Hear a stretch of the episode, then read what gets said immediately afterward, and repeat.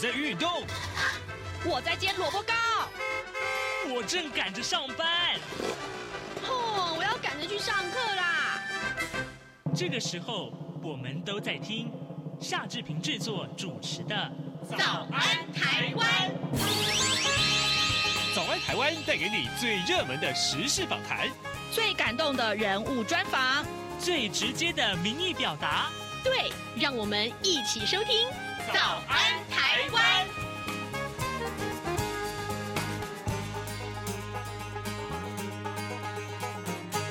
早安，台湾！我是夏志平。今天是二零二三年的十一月三十号，星期四。我时间过得好快，今年前十一个月都已经走完了。好，这个只剩下今年只剩下这最后一个月，明天就要开始了。我不知道各位，你今年过得如何呢？今天呢，在访谈单元里面，志平要为您连线访问东吴大学政治系刘碧荣教授。我们请刘老师为我们解析最重要的新闻外电啊。这个礼拜我们仍然看到了，哎，以哈冲突啊，以哈战事啊，仍然是我们要关切的重点啊。在跟刘老师连线之前，志平有一点点时间来跟大家说一说各平面媒体上面的头版头条讯息啊。首先，我们来看到的是《中国时报》。中国时报的标题上面写着“飞完最后的夜训，F 五一完美的谢幕”。呃，这是怎么回事呢？这是因为因应新购的 F 十六战机日后接装成军呢，并且进驻台东的这个空军制航基地，那国防部就核定了说，呃。支航基地所属的第七飞行训练连队呢，要在十二月一号改编为第七战术战斗机连队，那专责作战的任务。至于原本的飞行训练呢，则是由冈山空军官校编成了飞行训练指挥部。那蔡英文总统要在十二月一号主持成军典礼啊，并且呢，呃，校阅官校的飞训成果。服役四十七年啊，近年主要是部署在制航基地的 F 五一战机呢。于是成功啊、呃，功成身退啊，并且要将要陆续的汰除啊。那么空军昨天是在志航基地举办了空军教练机换训的成果展示。那么随着自制的永鹰高教机成军呢，将会接受 F 五一啊呃跟 F 的这个呃训机的这个训练任务。这是我们看到《中国时报》上面的头版头条讯息。另外呢，呃，联合报上面的是关心大家的这个呃去看病啊，这个总总会到这个呃医院里面啊。那这个顶级的医院，其实我们叫做这个医学中心啊，呃，医学中心的这个评鉴其实是很受瞩目的话题。相隔七年的这个医院评鉴，今年恐怕出现史上第一次啊，区域医院呃晋升医学中心的成功案例。台北慈慈济医院的院长赵有成他说啊。呃，这个月的二十号的医测会评定会议之后，许多人向他道贺，成为医学中心，努力十年，终于是挑战成功了。于是乎，啊、呃，难掩兴奋啊，内心非常的激动。由于台北区域限额八习的这个医学中心，如果慈济是晋升的话，嗯。那么外传万芳医院将会成为准医学中心，呃，目前万芳医院是不回应啊。那卫福部的次长王必胜说，医院的评鉴正式结果预计十二月才会出炉，这也是第一次，呃，台湾的这个医学中心的排名有升降啊啊。那这个话题，当然我相信，如果你常常呃看病都只去大医院的话，你你应该也关心这个话题。而《自由时报》则是一个呃外交新人士的布局啊，呃，驻美代表萧美琴她因为请辞啊，投入了总统大选。那呃，总统府宣布说，呃，蔡英文总统任命驻欧盟兼驻比利时代表于大雷要担任啊中华民国的驻美国代表，而外交部政务次长李淳则是要接任驻欧盟兼驻比利时代表。总统希望呢，借重于大雷他跨域的这跨区域的这个丰富外交经验，来协助推动台美关系在既有坚实的基础上面持续深化。并且呢，无接缝的呃这个无缝接轨了啊，要承担呃各项台美之间的重要工作事项。这是自由时报今天为您关注的话题。现在时间早晨七点零五分零五秒，我们先进一段广告，广告过后马上跟刘老师连线喽。啊，老爸早啊！哎，起床啦！今天吃什么啊？哦，今天啊，我们来吃吐司加火腿蛋啊。嗯，好香哦！哎，爸，你在听什么啊？哦，我啊，在听中央广播电台的节目《早安台湾》啊。我平常最喜欢听夏志平主持的访谈了。哦，这个节目都在讲什么啊？新闻跟热门时事话题啊，哎，还有啊，报新闻而已哦。好无聊哦！哎哎，耐心听我说完嘛。早安台湾的节目内容不只是这样哦，除了每天最新的新闻内容，还会邀请各界的专业人士、学者来分享他们的见解哦。我只要一边听这个节目，一边做早餐，就能够了解好多事情哎。哇，那我也要听，在哪个平台可以听到啊？在每个礼拜一到每个礼拜五的早上七点到七点半，就能够在中央广播电台的官网上面收听到喽。哦，对了。在 Sound On、Spotify 这一些 Podcast 的平台上面也能够听得到哦。哇哦，老爸你很潮哎！对呀，Podcast 上面就能听到，也太方便了吧？哎，什么味道啊？哦，老爸，我的早餐烧焦了啦！早安，台湾，你正吃着什么样的早餐？吐司加火腿蛋，咬一口，然后收听中央广播电台。早安，台湾，刘碧荣时间。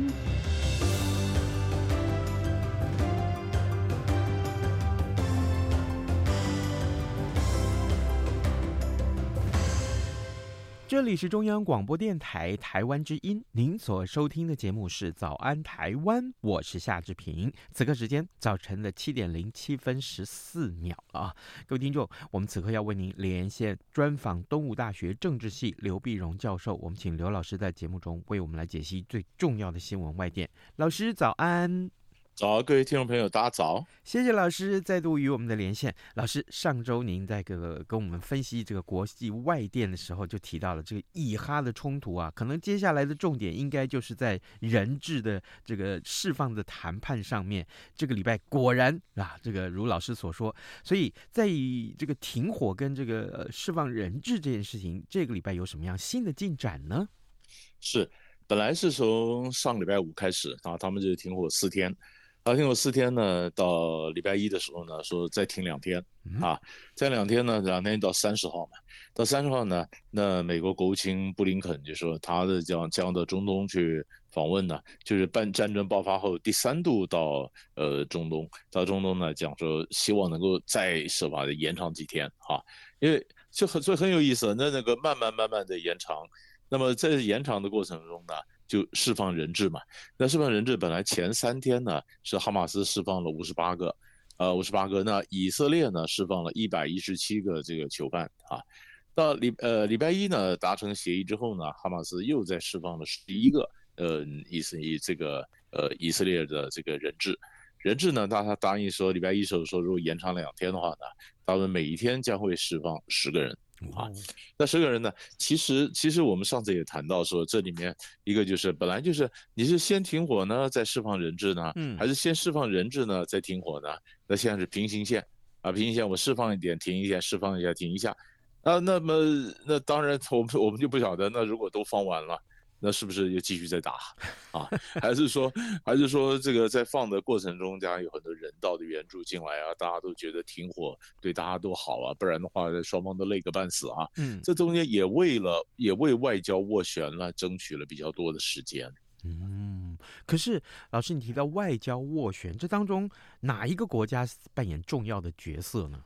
对，这个就是这就有意思，因为那所有因为人质有很多国家人，所以这里面就很多条线啊。很多线呢，那第一个当然我们这样看到的就是卡达嘛，啊，那么卡达呢，呃，跟这个这个埃及啊，那他们卡达、埃及，然后这他们这个呃，本来礼拜一的时候说延长两天嘛，那两天呢，就是卡达在这边斡旋了，谈到，因为他跟卡达跟哈马斯的关系不错啊，呃，他们斡旋，斡旋完了以后，那哈马斯呢自己来讲了，呃，土耳其的这个总统鄂尔多安呢，也扮演重要的角色，啊，呃，所以哈马斯自己讲出来，这土耳其因为跟哈马斯关系也不错。啊，所以他在中间居中斡旋，这是第二条线。可是呢，更有意思的是，我们看的是第三条线。第三条线是谁呢？是泰国。那这次呢，泰国有十七个人质，后来也获释了啊。那我们要想啊，泰国怎么那么多呢？因为泰国在以色列有超过三万的移工啊。哦，很多就是就是泰国人在以色列做工的，那结果一绑架以后，那泰国人被绑架，那泰国人就想说。那那我跟你中东冲突无涉嘛？我跟你什么关系呢？你绑架我干什么呢？哈，那当然泰国的外长呢也去跟卡达什么在这在讲。但是我们更注意的是，泰国南部的呃穆斯林领袖在这边就整个动起来。像泰国的佛教国家，佛教国家它南部十四个府里面呢，泰南三府啊。经常就在就在就是有这个穆斯林啊，有动乱啊，在搞分离主义啊。本来就泰国不管谁在曼谷当政，都觉得泰南的问题是个蛮棘手的问题。嗯，但是泰南的这个回教的领袖呢，他们出来了。那他们跟谁的关系好呢？跟伊朗关系好，跟伊朗关系好，他们就飞到嗯、呃、这个德黑兰。那德黑兰呢，那直接就跟哈马斯驻伊朗这边代表直接会谈。啊，直接会谈，那谈了谈，谈了以后呢，那后来就让泰国的人质就释放了啊，嗯，释放了，因为他们他们的讲法就是说，如果按照政府的做法呢，就西方去谈释放以色列人呢什么，那泰国去搭个便车，那不见得释放得到。因为那么多以色列人嘛，你们都西方人嘛，那什么时候轮到泰国人呢？那我们根本走另外一条管道啊。那泰国政府当然就没也没表示说呃驳斥了什么，就是说谢谢谢各方的努力啊。嗯。那所以我们就是看了，那这个以后，那这个泰南的这些呃回教徒呢，然后跟呃曼谷当局跟泰国中央政府的这个关系，会不会因为这样有所改善呢？会不会有什么样的一个一个新的发展？其实这也是可以蛮值得看的。哦，哇，这真的是，呃，这个副作用，我们来说说看这个，呃，副作用。老师，除了这个以哈冲突之外，呃，我们接下来看一看，呃，最近荷兰的呃选举很受到瞩目。呃，老师，我想请教你，我们过去比较少谈荷兰啊，呃，为什么我们这次要关注这个荷兰的这个选举呢？嗯，是我们看的荷兰呢，其实我们就是看说欧洲的这个极右派。啊，或者我们讲民粹嘛，民粹呢，川普上来以后呢，美国的民粹也就也就的激荡到这个大西洋彼岸嘛。那彼岸呢，那么荷兰议会的选举呢，荷兰议会选举，呃，那么那么出来的是自由党获胜啊，自由党获胜呢，他这个他是主要非常主要的右派的这个民民粹，那自由党的党魁呢叫维尔德斯，那维尔德斯呢很可能就会出来组阁。啊，那主哥，那么他是怎么样？他反对欧盟，反对伊斯兰的这个这个伊斯兰啊，那反对这个这个呃乌克兰加入欧盟，这非常极右派的极端的民粹，那么被认为叫做荷兰川普 啊，他连他连发型都像啊，发型都像。那你想，那荷兰的议会呢，一百五十席，一百五十席呢，那么这次自由党呢得了三十七。啊，当然不够了，所以他必须要去要去，所以后面几个月都在谈判嘛，要去结盟结盟啊，建立联合政府啊。那一百五十席里面，他得了三十七，他上一届呢只有十七呀，哎，这才是值得关注的地方。上一届只有十七，这一届三十七，也就是说你增长了超过一倍不止啊，啊，一倍就三十四嘛，那你三十七，三十七呢？呃，为什么会这样呢？为什么这个反移民的极右派的政党能够起来呢？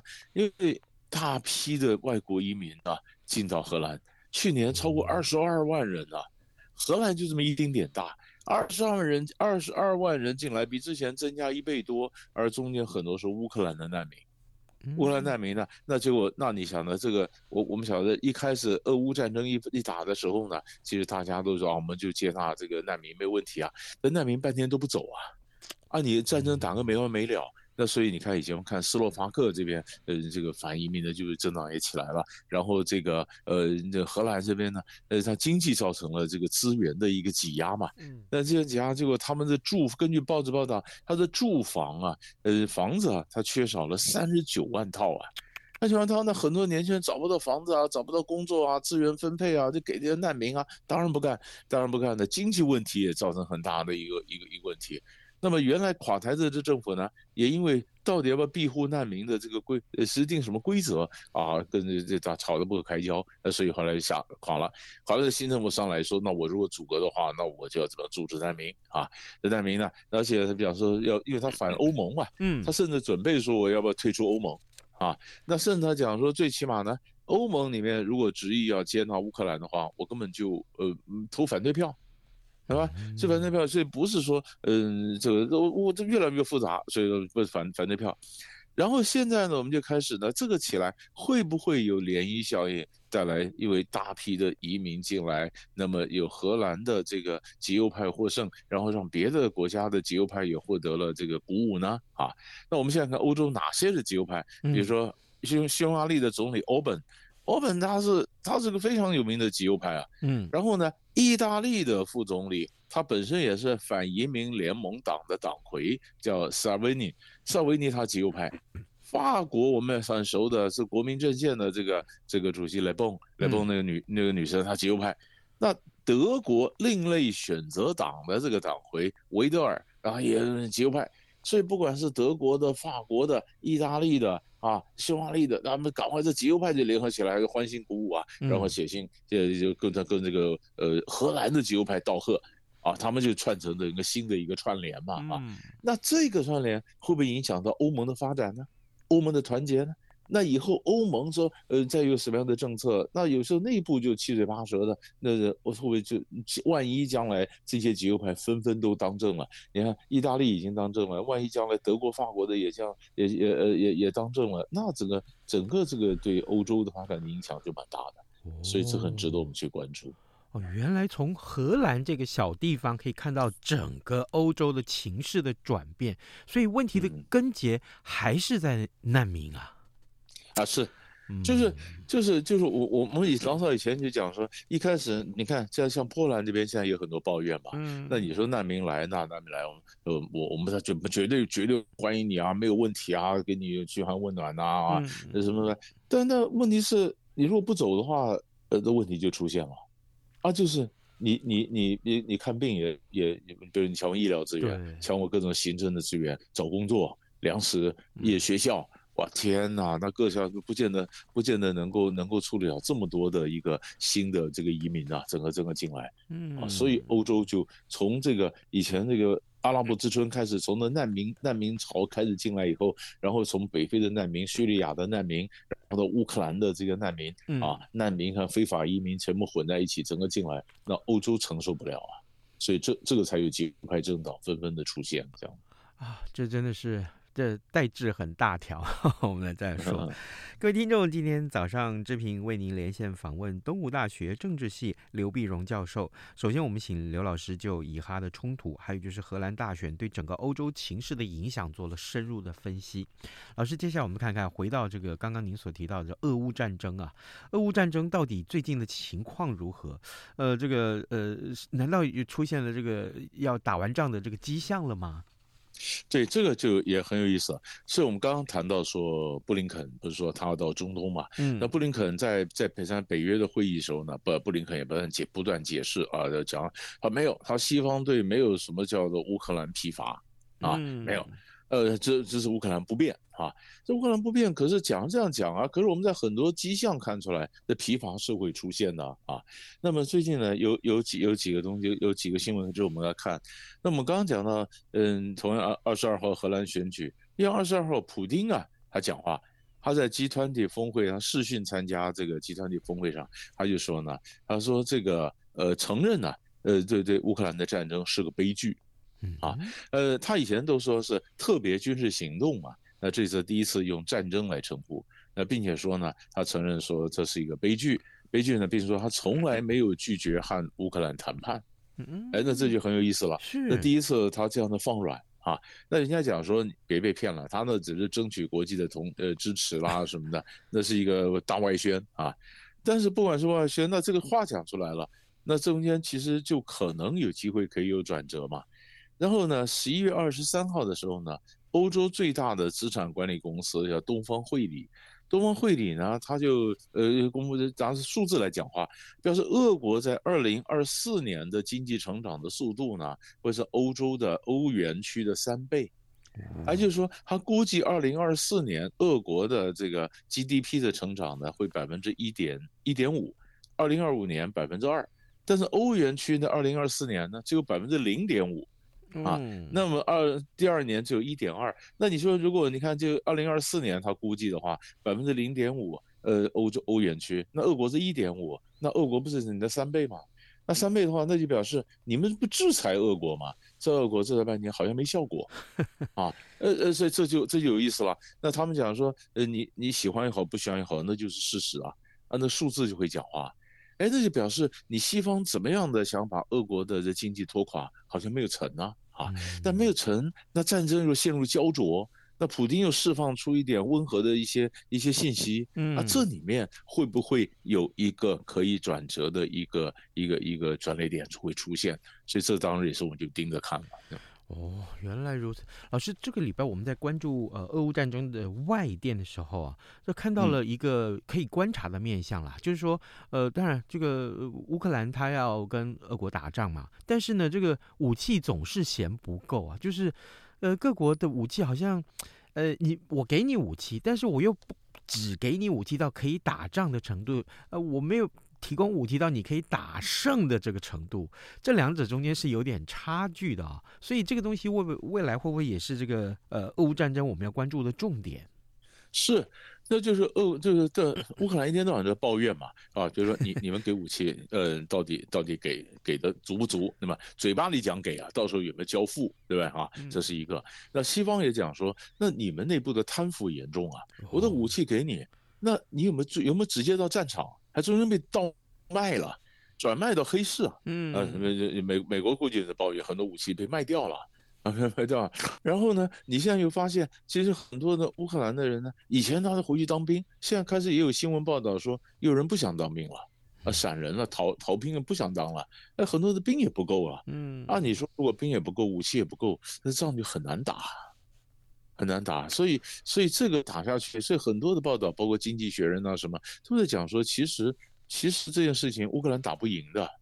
那打不赢的话，那是不是趁着一个好的时机，赶快去谈一个结果呢？嗯啊，所以只是大家在面子上挂不住，嘴巴都很硬，但是你你大家都晓得打不赢的，打不赢那以后下一步怎么做？啊，所以这这次我们就盯着看他会不会在年底之前或者明年初有没有什么新的发展。真的，如果到了明年二月，那又打了两年了。啊，是啊，是啊。哦，好。另外，好了，老师，我们还有一点点时间，抱歉，我们来请老师来谈一谈。呃，这个朝鲜啊，呃，这发射了军事卫星，那这个事情的严重性如何？这就很有意思啊，东北亚的这个问题呢，其实你看在亚太区啊，不管是海上啊，那么我们看到各种的演习啊，美国、日本、韩国啦、中国啦，或者在演习。但现在我们把重点放在太空，太空呢，那朝鲜呢，就是北韩呢，在二十一号，就上个礼拜二的时候呢，发射了这军事卫星，就间谍卫星啊，用卫星，然后他就看看了以后，然后金正恩呢就很得意，因为传过来的照片可以看到，哦，我看到美军的基地，看到什么什么东西啊。那么，那么韩国这边当然讲说没有了，你那个准精准度不解析度不够了啊，看得不清楚啊，什么诸如此类。但是大家就感日本就很紧张了，很紧张了。哎呀，这个就警告警告这个，本来在发射之前警告这个朝鲜说你不准发射啊，这是违反制裁的呃联合国的决议啊，你那个弹道飞弹的科技你发展这个是违反决议的啊。嗯。那可是事实上呢，韩国自己也发射这个军军军事卫星啊。韩国在三十号就今天呢，他在透过美国透过 SpaceX，他也要发射间谍卫星啊，啊，但是双方紧张的时候，当然一个一个看的韩国他就表示，你北韩发射了这个间谍卫星以后呢，原来他们有二零一八年有九幺九的军事协议，双方停止包括非武装地带在内的对峙地区的军事军事对峙，那现在韩国说我废我废弃啊，那就开始我准备全部盯着这个北韩，就地面上开始紧张。可是另外一些人看的是，这是代表韩朝双方或南北韩双方的卫科技，就是间谍卫星的军备竞赛啊。嗯，它是新的一轮的军备竞赛。新一轮军备竞赛呢，哎，然后等于韩国说跟美国有太空联盟啊，啊，整个联盟不只是从地面、从海面，现在拉高重重重坐标的往上拉，拉到太空啊。好，军事军备竞赛，军备竞赛这是一个会不会引起其他国家军备竞赛呢？但是也有人讲说，那这个军备竞赛会不会外溢出来一些商业利益啊？哎，你别忘了，韩国是卖武器的，韩国想趁这这一波这个这个各种战争的时候，他想他想推着让自己变成世界第四大的武器输出国啊。啊，韩国卖武器啊，中东的战争他要卖武器啊，卖武器。我这卫星的做完以后，间谍卫星如果一直跟北韩在拼，二则我创造商业利益啊，它是很多面的。所以这是一个新的一个军备竞赛，呃，拉到太空，所以也是一个新的现象，很也很值得我们去关注。哦，那这个从军事输出的这个角度来看，其实各位听众也许比较少接触到这样的话题啊。我们今天也非常谢谢老师从这个角度来为我们解说。呃，各位听众，今天早上志平为您连线访问东吴大学政治系刘碧荣教授。我们请刘老师在节目中为大家关注了四个重要的话题，一个就是以哈冲突，另外一个呢就是呃呃荷兰的大选，另外俄乌的情势，还有就是东北亚的情势，也老师也都为我们做了非常深入的解析。谢谢老师跟我们的分享，老师谢谢您，谢谢谢谢。谢谢。早安，台湾。正吃着什么样的早餐？吐司加火腿蛋，咬一口，然后收听中央广播电台。早安，暴马仔。这里是中央广播电台台湾之音，您所收听的节目是《早安台湾》，我是夏志平。此刻时间早晨七点二十六分三十秒了，我们今天有多一点点的时间，我们可以来看看其他重要的新闻。各位，今天的呃《联合报》上面为您关注这个气候峰会啊，目前已经开幕了啊，但是呢，其实这个呃温度这件事情，我想各位都每天都要呼吸嘛，应该都会有感啊，呃。呃，今天的联合报告诉我们说，摄氏十七度啊，今年七月份摄氏十七度。那今年七月份的这个全球均温啊，首次飙破了这个关键的数字，已经最高飙到十七点二度，创下有记录以来最热的一天。那全球的这个碳排啊，其实是持续增加的，圣婴现象也发威了。今年在杜拜登场的联合国。呃，气候变化纲要公约啊，第二十八次缔缔约国的这个会议啊，就是我们说的 COP 二八啊，这个是，那么近两百个国家的谈判代表将会面对比热浪啊烫手百倍的难题，做出行动来挽救濒临破功的巴黎协定。呃呃，气候议题在早安台湾节目当中不止一次，我们为您做过探讨啊。接下来我们会看看这个会议到底有哪些个呃进行啊的这个议题，我们要持续为您关注啊。那么可以的话，我们在节目中也会啊看到邀请这个呃相关的呃这个学者啊或者是专家一块儿来讨论这件事情。好，另外，另外，这个今天《自由时报》这个消息，其实也对台湾来讲，其实也是一个好消息，就是台湾的这个国产原料药啊，获得了欧盟的认可，列第三国名单了。这个销欧，呃，销往欧洲的话，是可以不用减负书面声明的。好，这个呃，当然这是台湾在医药成就上面一个很重大的突破，所以呢，呃，这也代表台湾医药成就其实备受各国肯定的啊。那么我们看到今天《自由时报》把它放在头版的位置上面。那另外，包括刚刚志平在一开始所跟大家说的这个 F 五一啊，功成身退这件事情，还有呢，就是呃，嗯 我们看到就是万方医院啊，慈济啊，底下的万方医院升格为医学中心这件事情，刚刚呃各报都放在这个头版头条各有头版头条，但是呢，也都放在头版的位置，显示呃，这大家的想法是所见略同啊。好，今天节目也接近尾声了，志平再一次邀请大家，可以的话，呃，我知道有很多的听众啊，这个呃都是透过这个 Podcast 的方式来收听早安台湾或者是央广的各节新闻。那我们除了致上感谢之外，我们也特别邀请各位听众，如果可以的话，上到央广的官网来，然后呢，进入这这个 Podcast 调查的这个呃页面。啊，只要填写问卷，同时呢，呃，留下您的 email 呃 address 啊，这是一个要通知您，如果这个参与抽奖得奖的话，要怎么 怎么来领奖啊？这是很重要的管道。所以呢，呃，有邀请各位，其实可以的话，就来赶快来留下这些相关的资料喽。好，就跟您说拜拜，咱们节目明天再会了，拜拜。反正过了十二点，好多一样被丢弃。